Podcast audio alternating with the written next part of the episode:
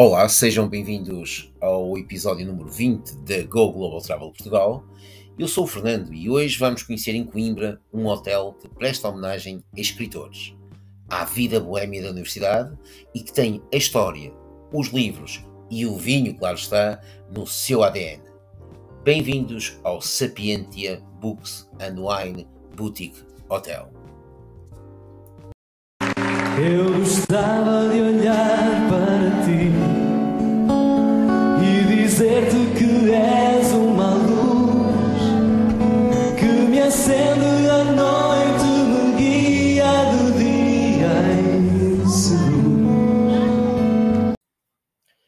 Espero que tenham gostado deste pequeno excerto da canção Foi Feitiço, interpretada pelo cantor-compositor André Sardé, e ele que está muito ligado a esta cidade boêmia, para onde hoje a Go Global Travel vos leva. Coimbra. Coimbra, onde se escuta um FRA nas ruas estreitas, debaixo de arcos medievais, nos pátios, nas escadas que podem quebrar ossos, a Coimbra do Mondego, dos amores e dos doutores, a qual foi berço do nascimento de seis reis portugueses da primeira dinastia, assim como da primeira universidade do país e uma das mais antigas da Europa a Coimbra dos Doutores, à qual os romanos chamaram de Imínio. Mais tarde, com o aumento da sua importância, passou a ser sede de diocese, substituindo a cidade romana de Conímbriga, de onde derivou o nome atual da nossa cidade. Em 711, os mouros chegaram à Península Ibérica e a cidade torna-se um importante interposto comercial entre o norte cristão e o sul árabe, com uma forte comunidade moçárabe. Em 871, torna-se Condado de Coimbra. Mas apenas em 1064 a cidade é definitivamente reconquistada por Fernando Magno de Leão. Coimbra renasce e torna-se a cidade mais importante abaixo do Rio Douro, capital de um vasto condado governado pelo moçárabe Sesnando. Com o condado portucalense, o conde Dom Henrique e a rainha Dona Teresa fazem desta cidade a sua residência e viria a ser, na segurança das suas muralhas, que iria nascer, segundo rezam alguns relatos e lendas, o primeiro rei de Portugal, Dom Afonso Henriques, o qual faz desta cidade a capital do condado em 1129, substituindo Guimarães. No século XII, Coimbra apresentava já uma estrutura urbana, dividida entre a cidade alta, designada por Alta ou Almedina, onde viviam os aristocratas, os clérigos e mais tarde os estudantes, e a Baixa, do comércio, do artesanato e dos bairros ribeirinhos populares. Desde meados do século XVI, que a história da cidade passa a girar em torno da Universidade de Coimbra, sendo apenas já no século XIX que a cidade se começa a expandir para além do seu casco muralhado, que chega mesmo a desaparecer com as reformas levadas a cabo pelo Marquês de Pombal. A primeira metade do século XIX traz tempos difíceis para a cidade, com a ocupação de Coimbra pelas tropas de Junot e Macena, durante a invasão, claro está, francesa, e posteriormente a extinção das ordens religiosas. No entanto, na segunda metade de 800, a cidade viria a recuperar o esplendor perdido com a universidade como referência inultrapassável. Desta surgem movimentos estudantis, de cariz quer político, cultural e mesmo social.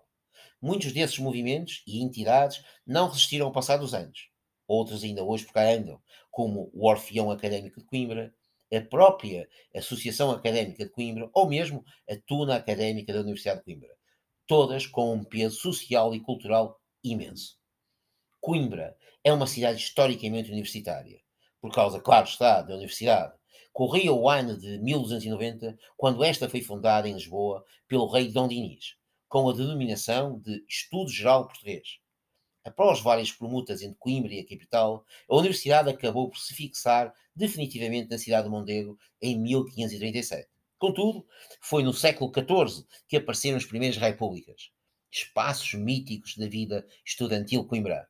Por essa altura, o rei Dom Dinis mandou construir casas na zona da Almedina, zona alta, para albergar os estudantes da universidade mediante um pagamento de um aluguer. Estes espaços da vida académica caracterizam-se por defenderem a democracia, a liberdade e a vida em comunidade. Ali não se estuda apenas. As repúblicas ensinam a saber viver, fazer e dizer, recorrendo à vida boêmia e aos convívios para se debaterem temas variados.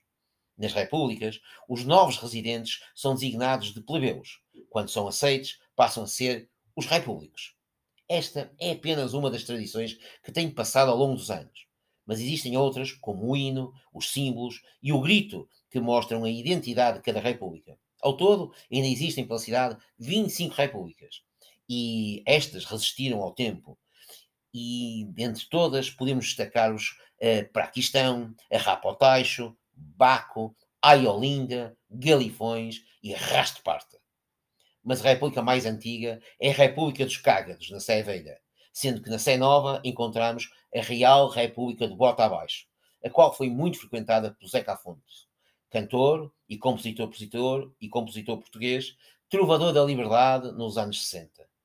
Por estas repúblicas passaram poetas, cantores ou mesmo políticos nacionais, bem como outros que tiveram um papel proeminente na independência de países africanos que outrora foram colónias portuguesas.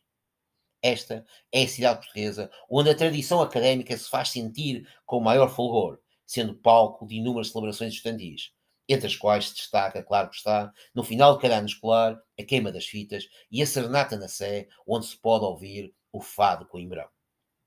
Mas a cidade dos amores de Pedro e Inês tem inúmeros pontos a visitar, desde a caminhada pela zona ribeirinha, o convento de São Francisco, o mosteiro de Santa Clara, o Portugal dos Pequenitos, as bifanas, claro está, do Borges, o imperdível Zé Manel dos Ossos, o histórico Café Santa Cruz, no coração da cidade, ou os cafés Académico e Tropical, na Praça da República, onde estudantes nacionais, como o Miguel do Funchal ou a carioca Milene, sentados na esplanada, ou mesmo de pé junto ao balcão, enquanto bebem um fino, mais depressa falam sobre o resultado da briosa do que onde fica o externo play do Mastoideu.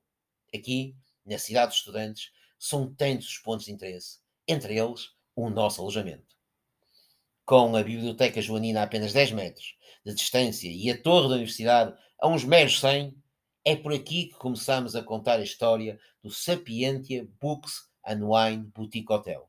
Um bonito boutique hotel de 4 estrelas, com uma história associada à universidade, ao conhecimento, à sapientia, que significa sabedoria, algo que faz todo o sentido, tendo em conta a localização do espaço, com a universidade mesmo ali ao lado, o que faz com que a sua localização privilegiada seja um dos fatores que mais distingue este boutique hotel, ou não estivesse ele na parte histórica da cidade, classificada como Património Mundial da Humanidade pela Unesco. O Sapientia Books Wine Boutique Hotel nasceu da recuperação de três edifícios do século XVIII e XIX. Outrora foram ocupados por jesuítas. Um deles teve inclusive como primeiro dono Antonino Vidal, que foi professor da universidade no século XIX e produtor de vinhos ao mesmo tempo, e dá nome ao vinho da casa. É em sua homenagem que, às 18 horas, quando soa a cabra, um dos sinos da torre da universidade, os hóspedes são convidados a provar um copo num dos diversos sítios que este boutique hotel tem para nós. Desde o Pátio das Camelas, o qual fica situado entre todos os edifícios do hotel, e tem uma nogueira que é o Ex Libris, pois ela conta com mais de 180 anos. Sendo este um local perfeito para ler um livro, conversar ou então simplesmente relaxar à luz simples de achotes. Contigo ao pátio, à entrada do hotel, a recepção que integra, claro está, livros. Uma parede que tem escrito que Coimbra é uma lição, okay? e cujo nome foi recuperado à história, isto porque, na verdade, a Tasca das Tias Camelas foi uh, um local mítico durante o século XIX. Aqui se encontraram okay, inúmeras pessoas que estavam ligadas à universidade e à vida boêmia daqueles tempos. E que, na verdade, esta Tasca das Tias Camelas foi imortalizada por essa de Queiroz no livro que se chama A Correspondência de Fradique Mendes. Ou então, também o poeta António Nobre lhe prestou homenagem no poema Só. Este é um espaço com paredes de pedra e uma decoração surpreendente, cheia de irreverência. As teclas de um piano antigo ao fundo do bar, bem como uma parte do chão em vidro, onde se pode ver uma preciosidade arqueológica, a qual foi descoberta por acaso durante as obras de construção do hotel, que é uma cisterna do século XVI, onde outrora se armazenava água, serve hoje como garrafeira e onde os vinhos repousam à temperatura ideal. Aqui, a emenda é à base de tapas e de vinho. Claro está. O Boutique Hotel tem 6 quartos e 16 apartamentos, todos diferentes, Uns têm vista para a Biblioteca Junina, outros para a Porta de Minerva ou para a Torre da Universidade. Tanto as Junior Suites como os apartamentos e lofts têm cozinha completa e estão decorados em tons sóbrios, privilegiando-se a madeira, o reaproveitamento de materiais, como as portas das casas de banho, que são antigas portadas. Têm todos o nome de um escritor que passou por Coimbra e deixou uma marca na cidade, como Mário Sacarneiro, António Nobre, Miguel Torga, Essa de Queiroz ou mesmo Vitorino Nemésio. A exceção é Fernando Pessoa. O espaço, por exemplo, dedicado a Ramalho Ortigão é um apartamento superior com tetos altos e trabalhados, sala com sofá-cama e kitchenette. Uma cadeira baloi suspensa encontra-se nesse espaço, sendo que no quarto há inclusive candeeiros com livros incorporados e por cima da cama uma edição antiga de As Farpas. Este é um hotel de pormenores, com um conceito diferenciado, muito ligado à história e à cultura. Disso são exemplo as mais de 80 fotografias de Coimbra, de outros tempos, claro está, que observamos quer nos quartos, quer nos corredores. Aqui há uma decoração que nós podemos denominar como casual chic, sóbria, minimalista e contemporânea, sendo que um dos objetivos é proporcionar experiências e memórias a quem por lá passa. E agora sub, vamos subir ao rooftop, que tem o nome de Cheio de Estrelas. Um lugar de sonho, um espaço único no hotel e na cidade, o qual nos possibilita uma vista de 360 graus sobre o Mondego e o pátio das escolas, com a torre da universidade e a biblioteca joanina esqueces maestros de nós. Este é o lugar perfeito para beber um copo ao final do dia ou simplesmente para tirar uma fotografia. Contudo, este terraço pode ser reservado durante o ano, para o programa romântico que se chama Só Nós Dois é que Sabemos. Este consiste num jantar a dois, acompanhado por violinos ou fado de Coimbra, com lançamento a quatro mãos de um balão dos desejos. Já agora, uma pequena explicação para o nome cheio de estrelas. É que lá em cima, no rooftop, estamos mais perto do céu. Penso que agora o que falta mesmo dizer é que por que não reservar a sua estadia através da sua agência de viagens no Sapientia Books and Wine Boutique Hotel? Claro está, com os preços da Go Global Travel.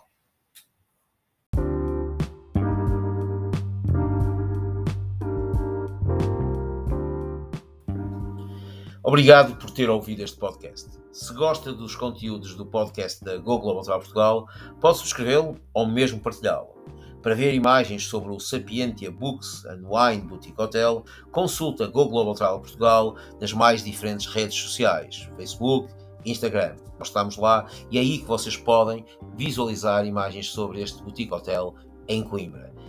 Agora só me resta mesmo dizer-vos que amanhã, para acabar a semana, estaremos no norte de Portugal com mais um alojamento repleto de história. Obrigado por me ouvirem e deixo-os com mais um pequeno excerto de outra música muito importante na história coimbra. Adeus e até amanhã.